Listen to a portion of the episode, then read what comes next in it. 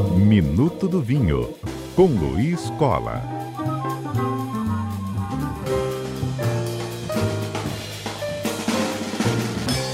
Luiz Cola, muito boa tarde, tudo bem por aí, querido? Tudo certo, Lucas. Boa tarde, Tudo boa jóia. tarde aos amigos da CBN. Luiz, apesar do calor que está fazendo hoje, deixa eu até ver aqui quantos graus que está nessa tarde. Olha, a última atualização era de 27 graus, está fazendo 26 graus mais ou menos em Vitória, mas parece até que está mais, né? Mas hoje, apesar do calor, vamos falar sobre os vinhos de inverno, não é? Pois é, é vamos deixar bem claro que quando eu estou falando aqui do, do, vou falar dos vinhos de inverno, não são dos vinhos para o consumo ideal do inverno, aquelas dicas que eventualmente eu apresento no programa. Na verdade, uhum. o, os vinhos de inverno são os vinhos nascidos de uvas colhidas no inverno. Como a maioria das pessoas deve saber, né, a, a, as uvas são colhidas no ponto ideal de maturação no verão, seja lá no hemisfério norte, onde a gente tem as principais produções de, de uva para vinho do mundo, como também aqui no Hemisfério Sul, se a pessoa for aqui na Serra Gaúcha, no Chile, na Argentina, no Uruguai, vai estar vendo a colheita acontecer é, março, fevereiro, março, mais ou menos, é nessa época aí, e no, no auge do verão, que a uva está colhida, está no ponto ideal de maturação para ser colhida e se tornar futuramente vinho. Uhum. Os vinhos de inverno são justamente os vinhos que usam um artifício chamado dupla poda ou poda invertida, que faz com que elas sejam colhidas no inverno. Uh, qual é a finalidade de subverter a, a planta para fazer isso? Aqui no Brasil, a gente tem uma área muito restrita para a produção de, de uva, de vinho, de vinho fino, nas condições naturais, vamos dizer assim, né, da uva ser colhida no verão. Restrito Sim. ali ao sul do Brasil, é, Rio Grande do Sul, um pedacinho do Planalto Catarinense, seriam áreas onde, em condições é, normais, você consegue uvas de boa qualidade uhum. no método convencional. A, o uso da dupla poda, ou a poda invertida, foi desenvolvido por um pesquisador é, brasileiro da EPAMIG, a Escola Agropecuária de Minas Gerais, que, além de agrônomo, era doutor em viticultura é, já era usado esse, esse, sistema de poda invertida para fazer uva de mesa, né, para produção de uva, uva de, de consumo na, é, in natura, mas não se, não, não se havia pensado na possibilidade de fazer essa inversão. Por que, que ela, ela é necessária? Se lá no sul é, consegue-se ter uma uva de qualidade nessas condições, é, em outras partes do Brasil você não consegue porque nosso verão é muito chuvoso. Sim, você tem, sim. Você tem um calor ideal para maturação da uva, mas chovendo, a tendência é a uva encharcar, literalmente, de, de água e perder a qualidade. Ela se dilui, vamos dizer assim, ela perde uhum. a, a situação ideal. E também o risco de dar doença, de dar fungo.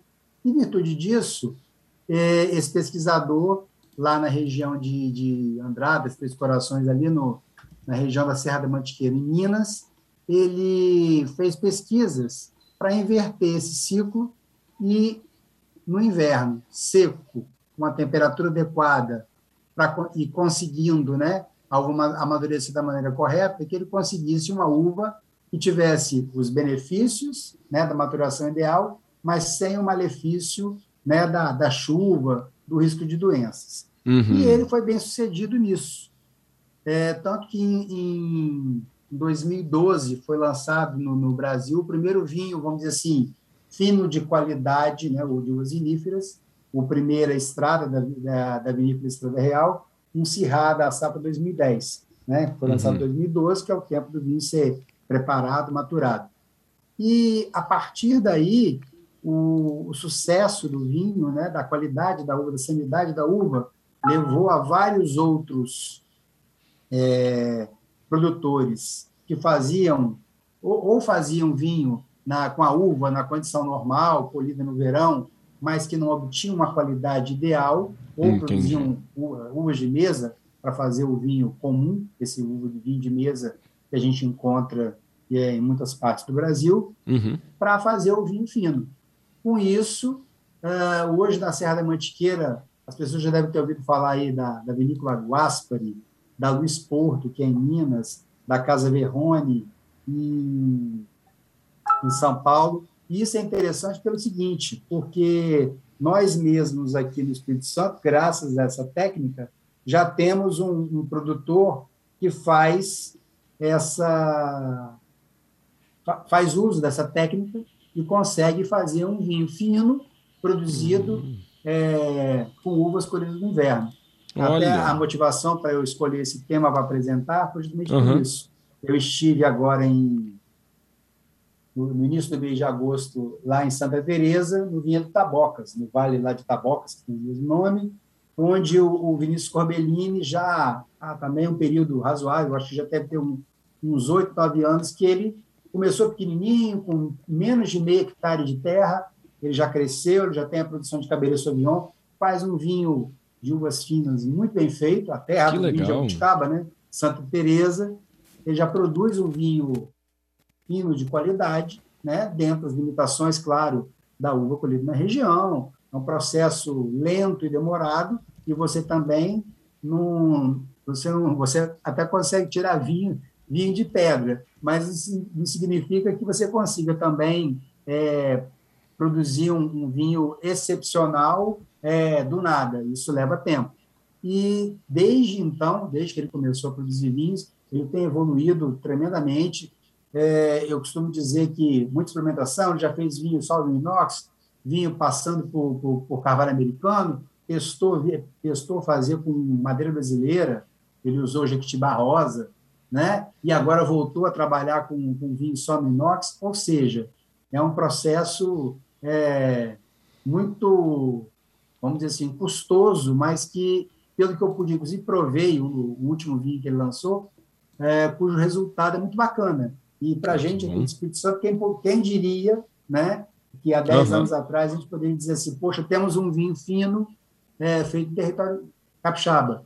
Já, inclusive, ouvi falar que também na região de Vitor Hugo, ali, em direção à Pedra Azul, já tem gente também utilizando o mesmo sistema e começando a ter bons frutos. Ainda não, ainda não visitei, não conheço ainda, mas ah, já serve de, de motivação para quem se interessar né, em fazer em fazer uma produção de, de uvas finas aqui no estado. É, vale, inclusive, recomendo. Hoje, hoje lá o Taboca já tem um pequeno, uma pequena estrutura para a pessoa tem mais pertinho da gente aqui nessa época de pandemia. Agora que as pessoas estão começando a sair de casa, pertinho daqui da, da Grande Vitória, em uma hora de carro, uma hora e pouco de carro, você consegue visitar um, um vinhedo de uvas viníferas, né? Já deve ter sido tudo colhido agora. Eu peguei, estava no momento da colheita e saber que tão perto da gente, a gente consegue ter um, um, um vinho fino assim, graças a essa técnica de dupla poda que gera o que a gente está chamando de vinhos do inverno. Que beleza, hein, Luiz? Muito legal mesmo, muito interessante saber que tão perto tem essa produção. Agora, Luiz, uma dúvida talvez é, é, mais leiga, né? É, vinho de inverno é chamado assim porque tem a produção ali nessa época do ano. Então, esse esse modelo, né, essa técnica usada aqui, permite que seja feito fora do inverno, mas com a mesma qualidade que seria um vinho dessa estação. É isso? É, olha só, o, o, o, vinho do, o vinho de inverno basicamente está tá servindo para emoldurar o fato de que a uva de onde Uhum. vai ser feito o vinho, ela é, ela é colhida no- na- durante a, a estação do inverno. Sim. Como eu mencionei no começo do, do programa, em qualquer parte do mundo, você tem o verão no hemisfério norte, vai ali de julho a setembro. Aqui a gente vai de dezembro a março. Ou seja, tanto lá quanto cá, a colheita em condições naturais é feita nessas épocas, na estação Uhum. onde ver, no, no, no verão do hemisfério, certo? E os Uhum, vinhos de entendi. inverno, nós estamos citando aqui, são os vinhos que são colhidos quase como se a gente dissesse na mesma época do, do ano lá na, na, na Europa. Não tem aquela, Hum. aquela brincadeira de que tem de regular o calendário do futebol brasileiro com o futebol Sim, europeu, para não ter aquela confusão de ser tudo igualzinho, ter férias igual para todo mundo. Pois é, mais ou menos, é mais ou menos o que os vinhos de inverno fizeram.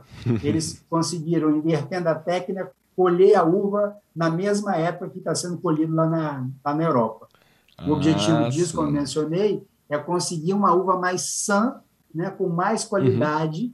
para fazer. O, o, a única diferença que tem é, é, é, é nesse sentido. Você posterga o, o, a planta. Se você, se você colhe colhe na época convencional, você vai ter uma uva de, de pior qualidade. Né? Basicamente é isso que a técnica evita.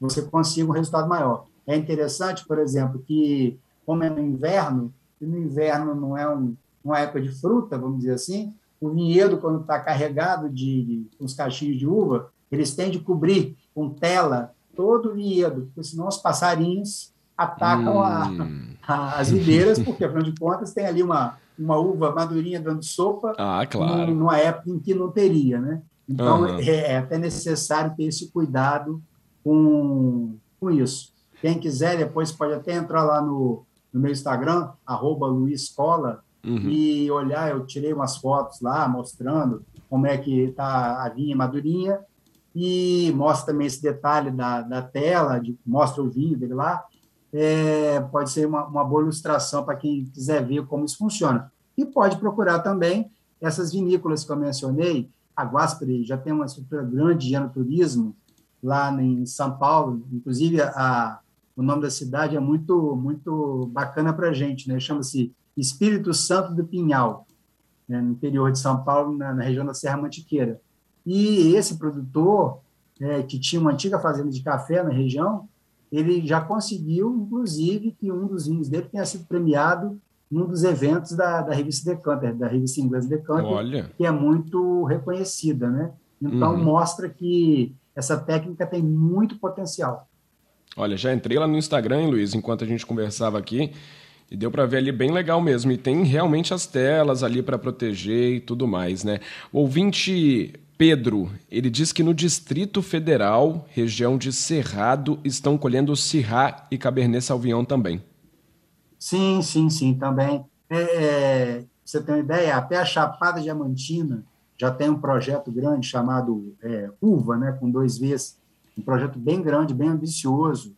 É, além, da, além daqui, essa região tem, tem o Pirineus, deve ser esse que ele está citando, que é um médico também que produziu, produziu já há bastante tempo vinho lá e tem conseguido bons resultados também. Ou seja, é, essa técnica, se você tiver um solo adequado, uma área é, com algum nível de altitude, para ser um pouco mais fresco, e, e, a, e, a, e a pessoa implantar um vinhedo seguindo né, os preceitos que favoreçam essa técnica, vai conseguir é, uma uva de grande qualidade, perto da que ele teria em condições normais.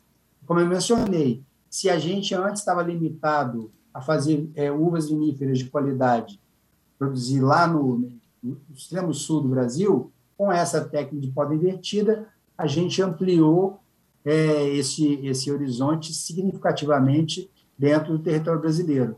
Então, uhum. eu diria que se você procurar é, qualquer vinho fino, né, feito na região sudeste ou mesmo nessa área do centro-oeste, ou até esse que eu citei da Bahia, Sim. a pessoa pode procurar uva com dois vezes lá Chapada Diamantina, vai ver o, o belo empreendimento, cara está fazendo uma vinícola grande uhum. lá, ou seja, a aposta né, em que a técnica gera um produto de qualidade é, é bem grande nessas áreas todas. Então, é, seguramente, qualquer vinho desse vai ser, vai ser feito utilizando essa técnica de poda invertida. Maravilha, muito interessante também. Luiz, muito obrigado, viu, pelo assunto de hoje, bem legal.